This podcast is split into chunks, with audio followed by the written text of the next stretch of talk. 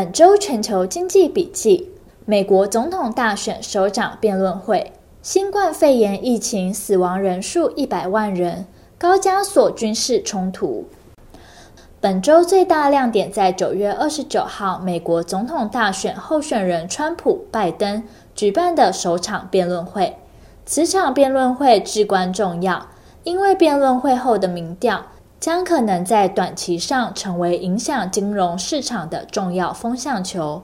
首场美国总统大选辩论会包含六大主题，聚焦新冠肺炎疫情、经济情势、大法官任命。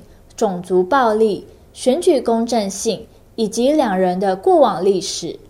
美国今年在面对新冠肺炎的冲击下，不仅疫情失控，美国经济一度面临休克，紧接着种族间爆发冲突，让各城出现暴动，让在疫情中受创的经济表现雪上加霜，使得川普在选前的民调皆处于弱势。川普第二任期的施政重点提到，要在十个月内创造一千万个就业机会，同时喊出要在二零二零年研发出新冠肺炎疫苗，让二零二一年的生活恢复常轨。而拜登的竞选主轴是重建美好，光听名称就光听名称就知道，比起川普的政策要温和许多，除了主打。除了主打经济政策牛肉，对外拜登将会尝试修复与北约关系，推动重新加入全球气候协定等国际协约。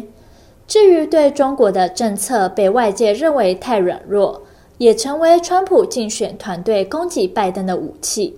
不过对此，拜登的外交顾问布林肯反击。关税战对美国农民、制造业及消费者造成巨大伤害，同时也提到中国带来日益严峻的挑战，不论经济、科技、军事及外交层面都会面临挑战。也就是说，拜登仍将中国视为未来美国发展的最大挑战。拜登当选恐怕不代表美中贸易战的争端就此结束。但至少能期待双方不会再剑拔弩张，因此首场辩论会中，双方的对外政策将会成为交锋重点。值得注意的是，二零一六年美国大选，川普喊出“美国优先”，顺利帮助川普爆冷门，取得总统大位。近期，川普继续提出“美国优先”的口号，并再祭出制裁中国的神主牌，民调已出现起色。部分亲近共和党的媒体民调，甚至显现出川普民调超车拜登的数字。目前现况来看，谁输谁赢还很难说。随着十一月三号大选的不确定性，以及投资人忧心疫情会拖慢经济复苏脚步，近几周来美股 S M P 五百从历史高点回跌十 percent。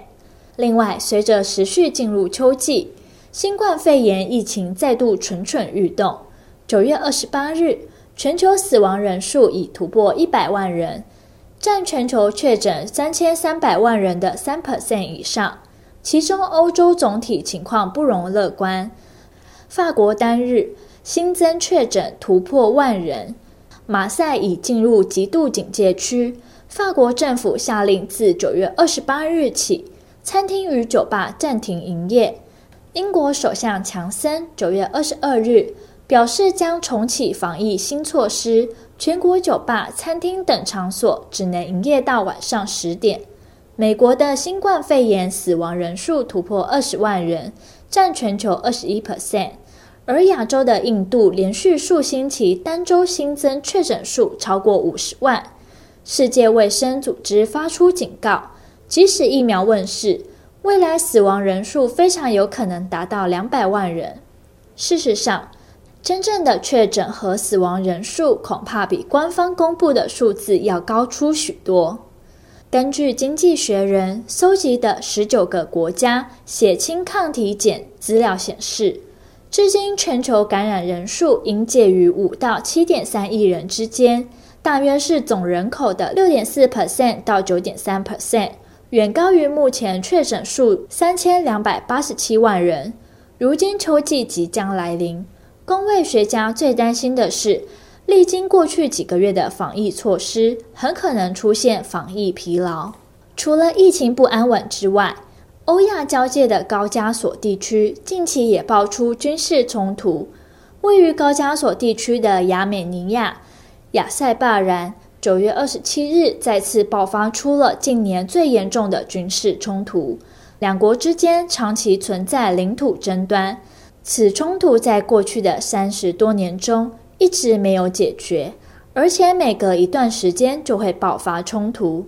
这次两国互控对方发动攻击，各说各话，纷纷宣布戒严及动员。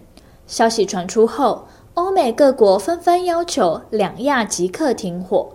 其中，亚美尼亚是俄罗斯的军事盟友。俄国总统普丁更是派出外长拉夫罗夫亲自调停。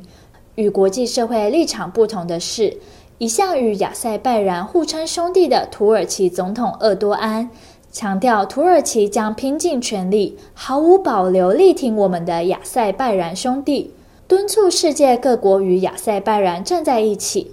事实上，亚塞拜然人主要是土耳其裔。土耳其与亚美尼亚也有历史性的敌对关系，而此军事冲突消息使得土耳其里拉暴跌。土耳其不仅面临地缘政治风险，而且还面临经济问题。评级公司穆迪本月对土耳其的展望为负向，将土耳其债信评等由 B1 降至 B2，理由是财政可能加速恶化，外汇存底锐减。且外部脆弱性让维持国际收支的能力面临压力，投资人的投资意愿正在减少。而本周经济数据将聚焦在各国公布的 GDP、制造业 PMI 指数，其他重要经济数据公布时程，我们将公布在 Bing 抗官方网站。本周全球经济笔记，我们下周见。